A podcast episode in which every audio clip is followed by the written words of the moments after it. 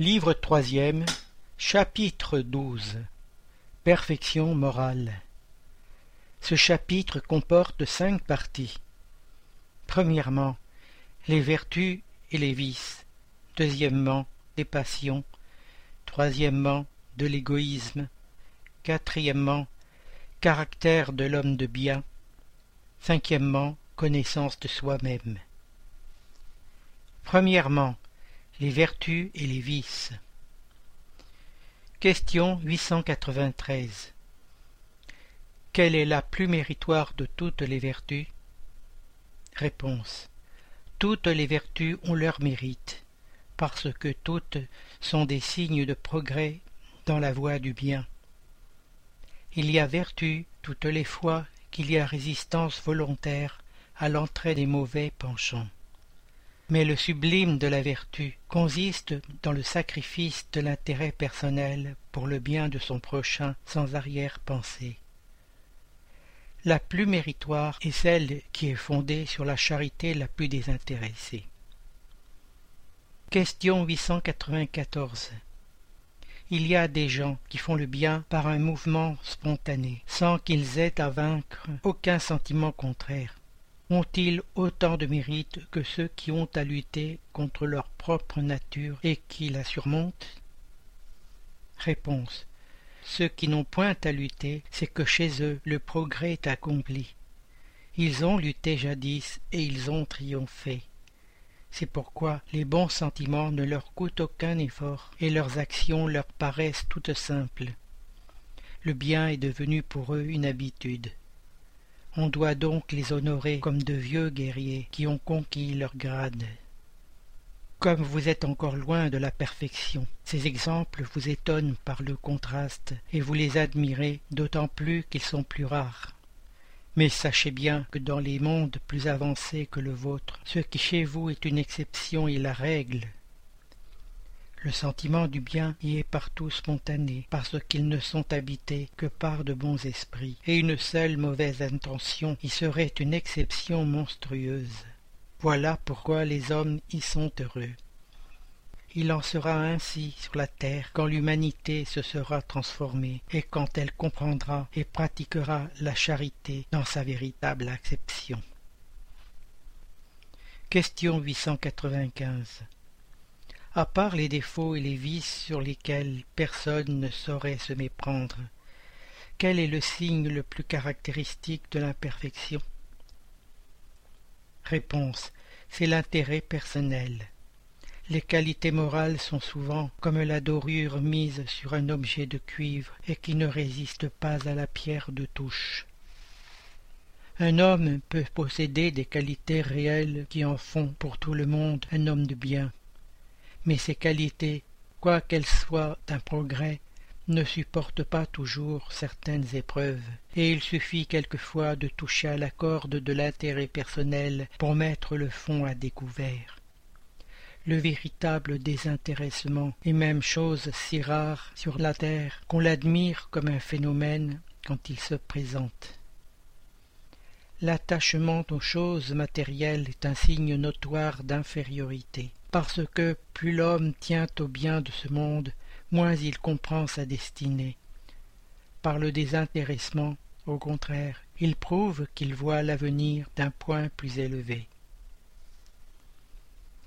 Question 896 Il y a des gens désintéressés sans discernement, qui prodiguent leur avoir sans profit réel, faute d'en faire emploi raisonné.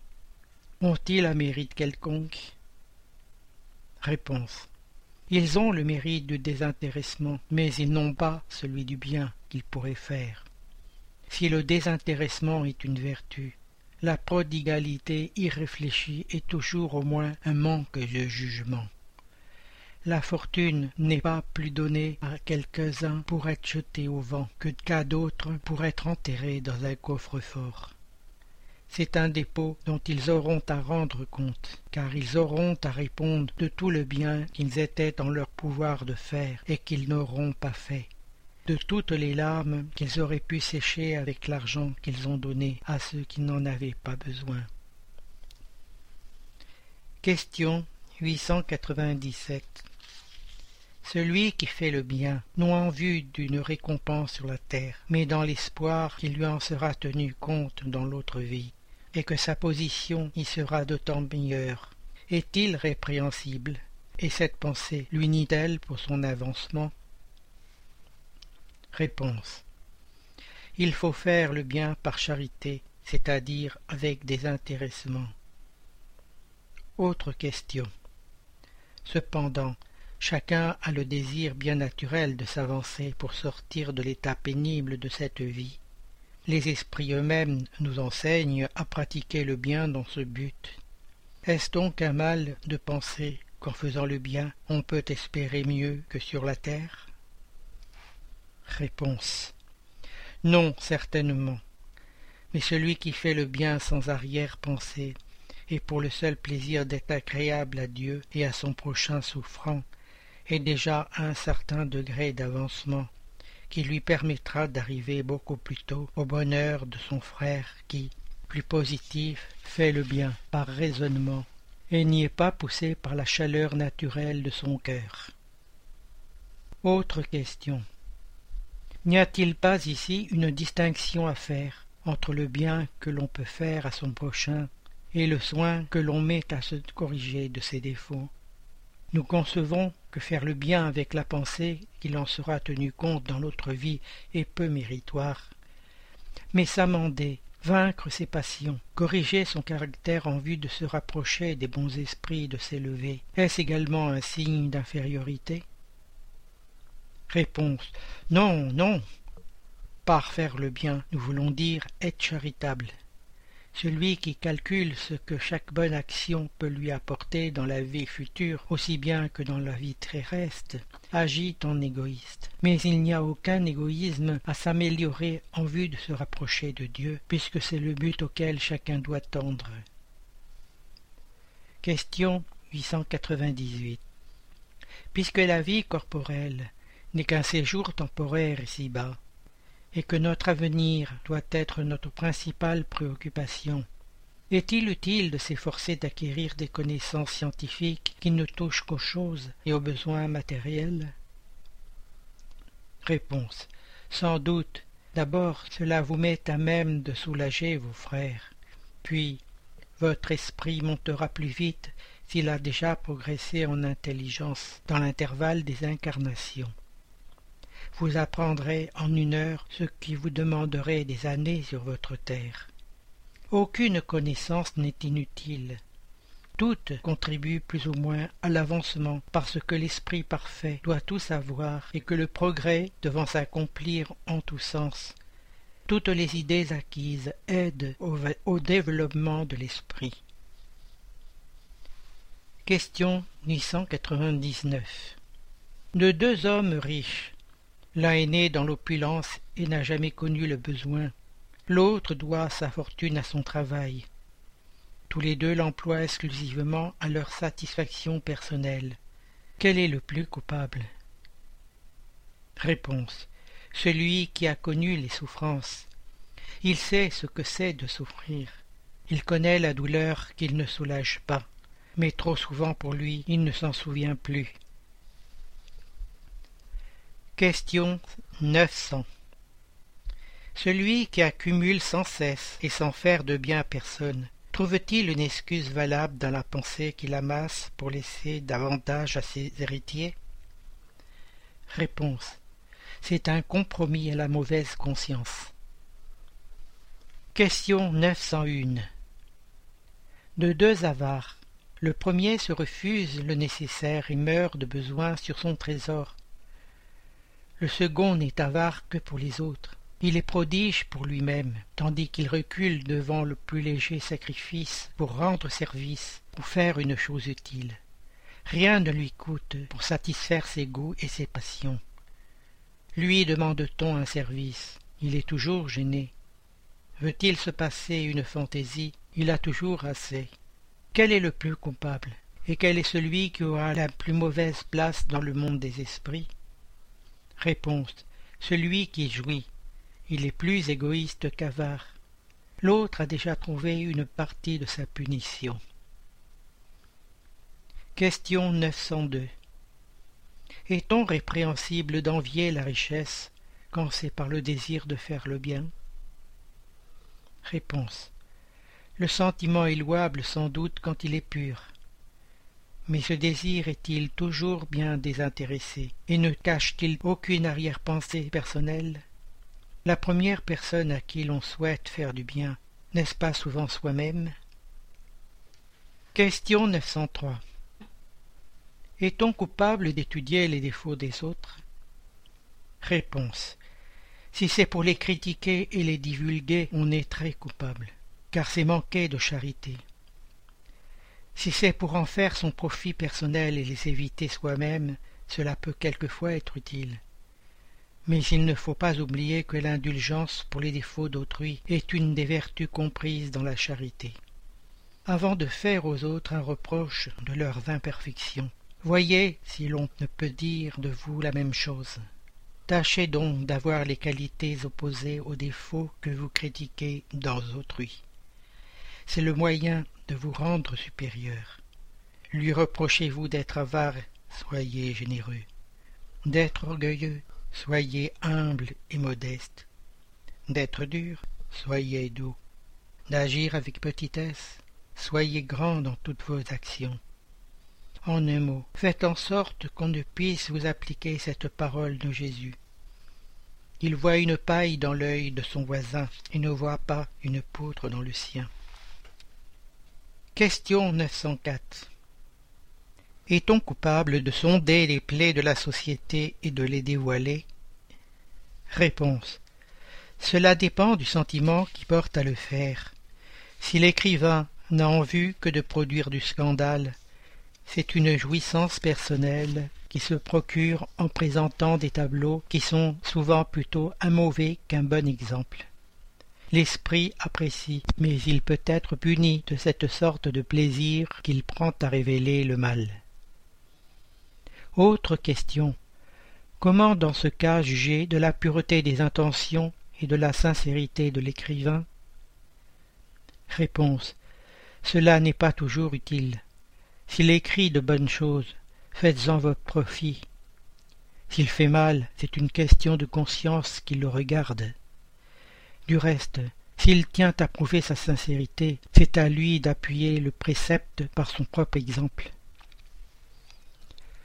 Question 805 Certains auteurs ont publié des œuvres très belles et très morales, qui aident au progrès de l'humanité, mais dont eux-mêmes n'ont guère profité. Leur est-il tenu compte comme esprit du bien qu'ont fait leur œuvre Réponse. La morale sans les actions c'est la semence sans le travail. Que vous sert la semence si vous ne la faites pas fructifier pour vous nourrir? Ces hommes sont plus coupables parce qu'ils avaient l'intelligence pour comprendre. En ne pratiquant pas les maximes qu'ils donnaient aux autres, ils ont renoncé à en cueillir les fruits. Question 906 Celui qui fait bien est-il répréhensible d'en avoir conscience et de se l'avouer à lui-même? Réponse. Puisqu'il peut avoir la conscience du mal qu'il fait, il doit avoir aussi celle du bien, afin de savoir s'il agit bien ou mal. C'est en pesant toutes ses actions dans la balance de la loi de Dieu, et surtout dans celle de la loi de justice, d'amour et de charité, qu'il pourra se dire si elles sont bonnes ou mauvaises, les approuver ou les désapprouver. Il ne peut donc être répréhensible de reconnaître qu'il a triomphé des mauvaises tendances et d'en être satisfait, pourvu qu'il n'en tire pas vanité, car alors il tomberait dans un autre travers. Deuxièmement, des passions. Question 907. Puisque le principe des passions est dans la nature, est-il mauvais en lui-même? Réponse. Non, la passion est dans l'excès joint à la volonté, car le principe a été donné à l'homme pour le bien, et elles peuvent le porter à de grandes choses. C'est l'abus qu'il en fait qui cause le mal. Question 908 Comment définir la limite où les passions cessent d'être bonnes ou mauvaises? Réponse.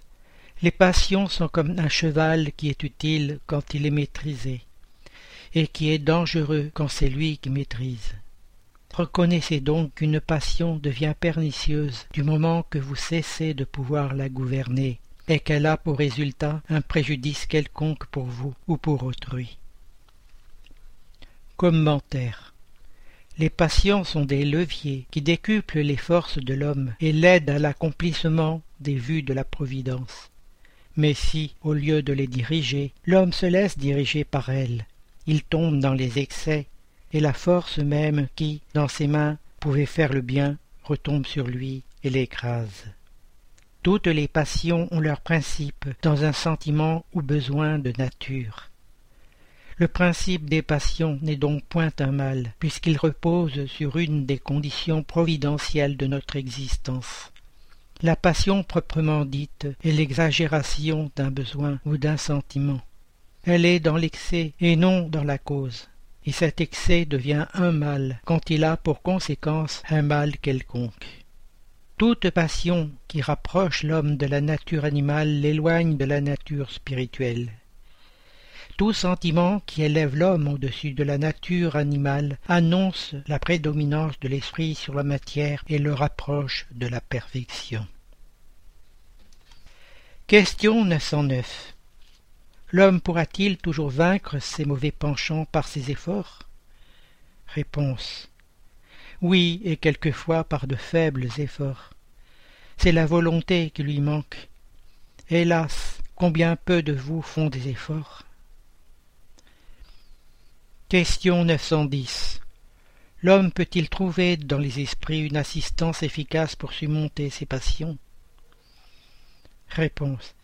S'il prie Dieu et son bon génie avec sincérité, les bons esprits lui viendront certainement en aide, car c'est leur mission. Question 911 N'y a-t-il pas des passions tellement vives et irrésistibles que la volonté est impuissante pour les surmonter Réponse Il y a beaucoup de personnes qui disent je veux, mais la volonté n'est que sur les lèvres. Elles veulent, et elles sont bien aises que cela ne soit pas. Quand on croit ne pas pouvoir vaincre ses passions, c'est que l'esprit s'y complaît par suite de son infériorité. Celui qui cherche à les réprimer comprend sa nature spirituelle. Les vaincre est pour lui un triomphe de l'esprit sur la matière. Question 912 quel est le moyen le plus efficace de combattre la prédominance de la nature corporelle? Réponse. Faire abnégation de soi-même. Troisième partie. De l'égoïsme. Question 913. Parmi les vices, quel est celui qu'on peut regarder comme radical? Réponse. Nous l'avons dit bien des fois c'est l'égoïsme. De là dérive tout le mal. Étudiez tous les vices, et vous verrez qu'au fond de tous il y a de l'égoïsme. Vous aurez beau les combattre, vous ne parviendrez pas à les extirper tant que vous n'aurez pas attaqué le mal dans sa racine, tant que vous n'aurez pas détruit la cause. Que tous vos efforts tendent donc vers ce but, car là est la véritable plaie de la société. Quiconque veut approcher de cette vie de la perfection morale doit extirper de son cœur tout sentiment d'égoïsme, car l'égoïsme est incompatible avec la justice, l'amour et la charité. Il neutralise toutes les autres qualités. Question 914 L'égoïsme étant fondé sur le sentiment de l'intérêt personnel, il paraît bien difficile de l'extirper entièrement du cœur de l'homme. Y parviendra-t-on? Réponse.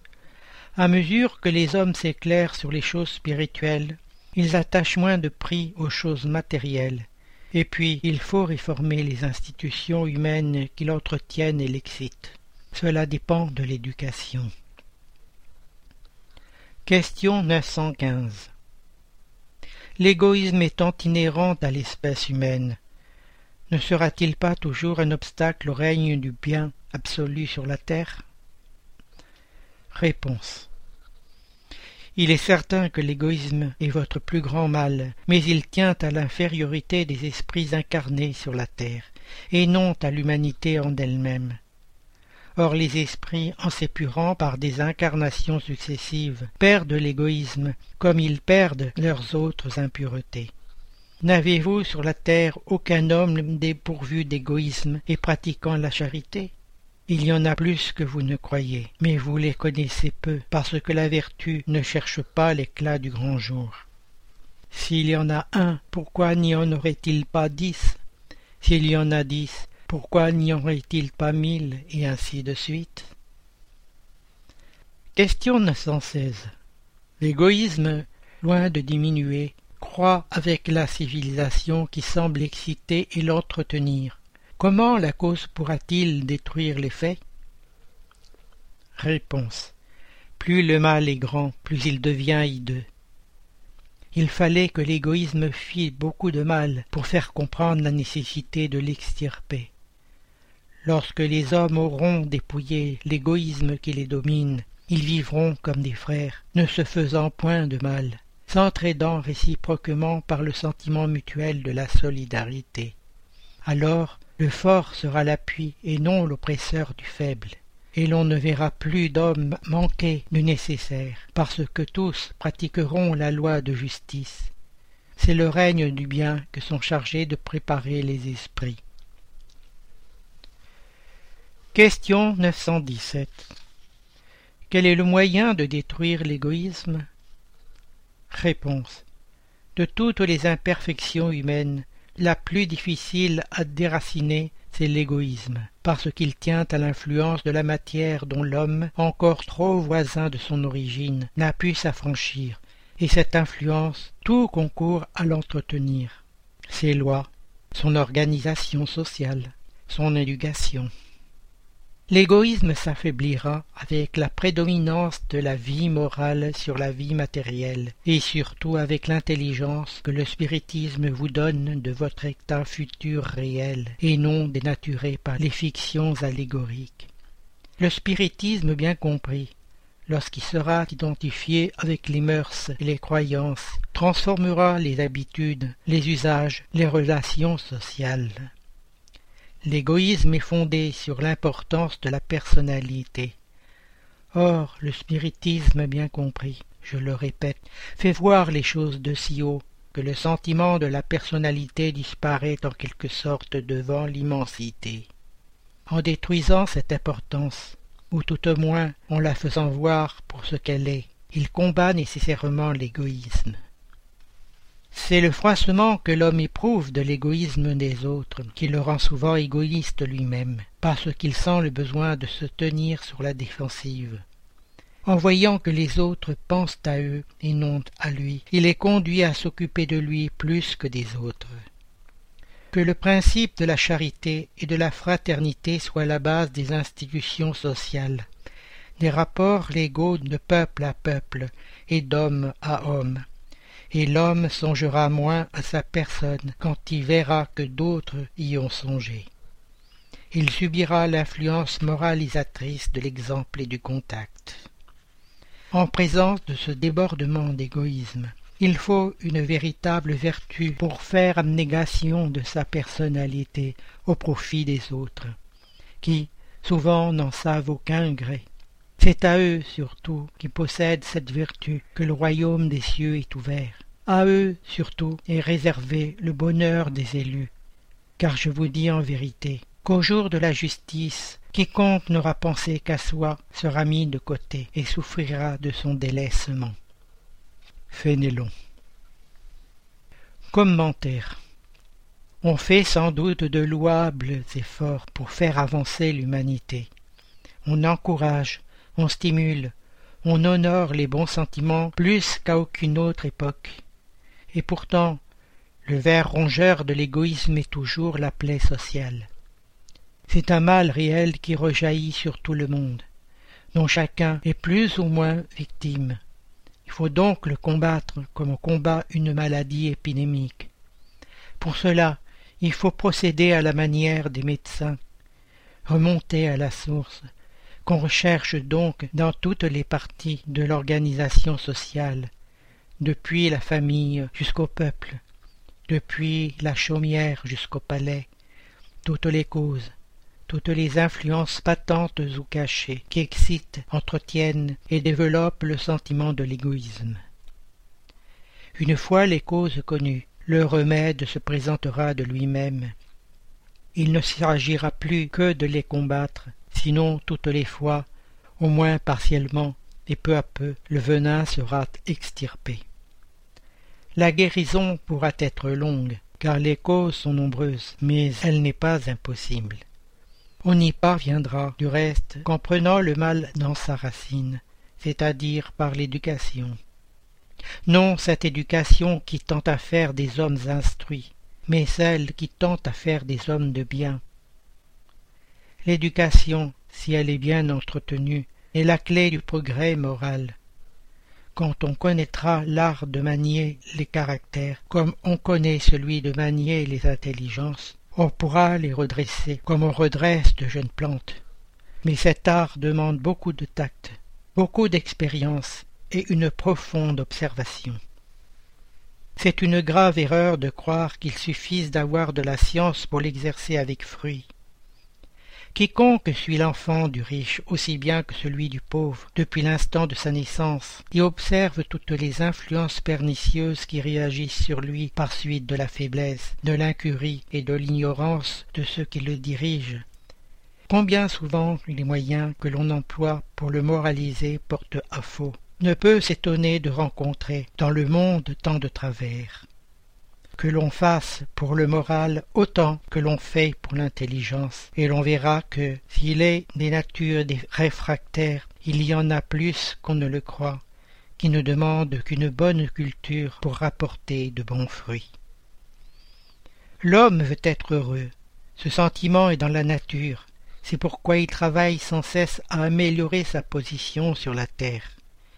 Il cherche les causes de ces maux afin d'y remédier. Quand il comprendra bien que l'égoïsme est une de ces causes, celle qui engendre l'orgueil, l'ambition, la cupidité, l'envie, la haine, la jalousie, dont il est à chaque fois froissé, qui porte le trouble dans toutes les relations sociales, provoque les dissensions, détruit la confiance, oblige à se tenir constamment sur la défensive avec son voisin, celle enfin qui de l'ami fait un ennemi. Alors il comprendra aussi que ce vice est incompatible avec sa propre félicité. Nous ajouterons même avec sa propre sécurité. Plus il en aura souffert, plus il sentira la nécessité de le combattre, comme il combat la peste, les animaux nuisibles et tous les autres fléaux il y sera sollicité par son propre intérêt. L'égoïsme est la source de tous les vices, comme la charité la source de toutes les vertus. Détruire l'un, développer l'autre, tel doit être le but de tous les efforts de l'homme s'il veut assurer son bonheur ici-bas aussi bien que dans l'avenir. Quatrièmement, caractère de l'homme de bien. Question 918 À quel signe peut-on reconnaître chez un homme le progrès réel qui doit élever son esprit dans la hiérarchie spirite? Réponse. L'esprit prouve son élévation lorsque tous les actes de sa vie corporelle sont la pratique de la loi de Dieu et lorsqu'il comprend par anticipation la vie spirituelle. Commentaire. Le véritable homme de bien est celui qui pratique la loi de justice, d'amour et de charité dans sa plus grande pureté. S'il interroge sa conscience sur les actes accomplis, il se demandera s'il n'a point violé cette loi, s'il n'a point fait de mal, s'il a fait tout le bien qu'il a pu. Si nul n'a eu à se plaindre de lui, enfin s'il a fait à autrui tout ce qu'il eût voulu qu'on fît pour lui l'homme pénétré du sentiment de charité et d'amour du prochain fait le bien pour le bien sans espoir de retour et sacrifie son intérêt à la justice il est bon humain et bienveillant pour tout le monde parce qu'il voit des frères dans tous les hommes sans exception de race ni de croyance. Si Dieu lui a donné la puissance et la richesse, il regarde ces choses comme un dépôt dont il doit faire usage pour le bien. Il n'en tire pas vanité, car il sait que Dieu, qui les lui a donnés, peut les lui retirer. Si l'ordre social a placé des hommes sous sa dépendance, il les traite avec bonté et bienveillance, parce qu'ils sont ses égaux devant Dieu. Il use de son autorité pour relever leur morale, et non pour les écraser par son orgueil. Il est indulgent pour les faiblesses d'autrui, parce qu'il sait que lui-même a besoin d'indulgence, et se rappelle cette parole du Christ, que celui qui est sans péché lui jette la première pierre. Il n'est point vindicatif. À l'exemple de Jésus, il pardonne les offenses pour ne se souvenir que des bienfaits, car il sait qu'il lui sera pardonné comme il l'aura pardonné lui-même. Il respecte enfin dans ses semblables tous les droits que donnent les lois de la nature, comme il voudrait qu'on les respectât envers lui. Cinquième partie. Connaissance de soi-même. Question 919. Quel est le moyen pratique le plus efficace pour s'améliorer en cette vie et résister à l'entraînement du mal? Réponse. Un sage de l'Antiquité vous l'a dit Connais-toi toi-même. Autre question. Nous concevons toute la sagesse de cette maxime, mais la difficulté est précisément de se connaître soi-même. Quel est le moyen d'y parvenir? Réponse. Faites ce que je faisais moi-même de mon vivant sur la terre. À la fin de la journée, j'interrogeais ma conscience, je passais en revue ce que j'avais fait et me demandai si je n'avais pas manqué à quelque devoir, si personne n'avait eu à se plaindre de moi. C'est ainsi que j'étais parvenu à me connaître et à voir ce qu'il y avait à réformer en moi. Celui qui, chaque soir, rappellerait toutes ses actions de la journée et se demanderait ce qu'il a fait de bien ou de mal, priant Dieu et son ange gardien de l'éclairer, acquerrait une grande force pour se perfectionner car, croyez-moi, Dieu l'assistera. Posez-vous donc des questions, et demandez-vous ce que vous avez fait, et dans quel but vous avez agi en telles circonstances. Si vous avez fait quelque chose que vous blâmeriez de la part d'autrui, si vous avez fait une action que vous n'oseriez avouer, demandez-vous encore ceci. S'il plaisait à Dieu de me rappeler en ce moment, aurais-je, en rentrant dans le monde des esprits, où rien n'est caché, à redouter la vue de quelqu'un? Examinez ce que vous pouvez avoir fait contre Dieu, puis contre votre prochain, et enfin contre vous-même. Les réponses seront un repos pour votre conscience, ou l'indication d'un mal qu'il faut guérir.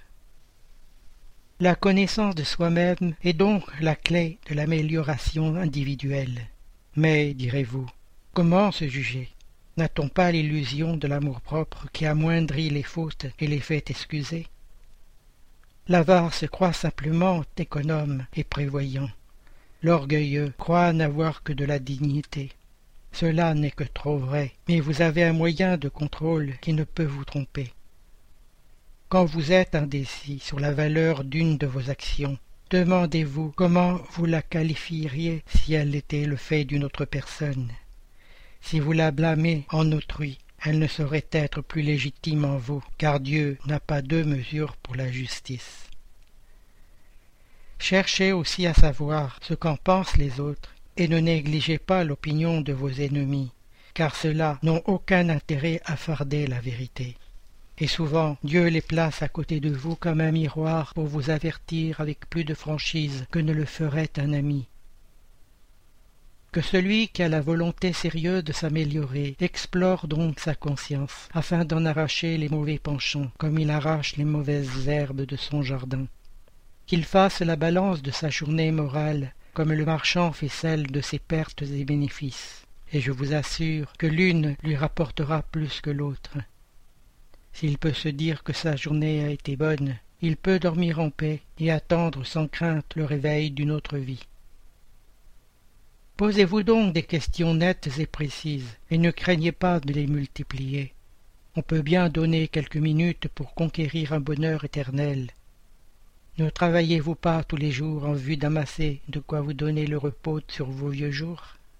Ce repos n'est-il pas l'objet de tous vos désirs, le but qui vous fait endurer des fatigues et des privations momentanées? Eh bien, qu'est-ce que ce repos de quelques jours, troublé par les infirmités du corps, à côté de celui qui attend l'homme de bien Cela ne vaut-il pas la peine de faire quelques efforts? Je sais que beaucoup disent que le présent est positif et l'avenir incertain. Or, voilà précisément la pensée que nous sommes chargés de détruire en vous, car nous voulons vous faire comprendre cet avenir de manière à ce qu'il ne puisse laisser aucun doute dans votre âme. C'est pourquoi nous avons d'abord appelé votre attention par des phénomènes de nature à frapper vos sens. Puis nous vous donnons des instructions que chacun de vous est chargé de répandre. C'est dans ce but que nous avons dicté le livre des esprits. Saint Augustin. Commentaire. Beaucoup de fautes que nous commettons passent inaperçues pour nous. Si en effet, suivant le conseil de saint Augustin, nous interrogions plus souvent notre conscience, nous verrions combien de fois nous avons failli sans y penser, faute par nous de scruter la nature et le mobile de nos actes. La forme interrogative a quelque chose de plus précis qu'une maxime que souvent on ne s'applique pas. Elle exige des réponses catégoriques par oui ou par non, qui ne laissent pas d'alternative. Ce sont autant d'arguments personnels, et par la somme des réponses on peut supputer la somme du bien et du mal qui est en nous.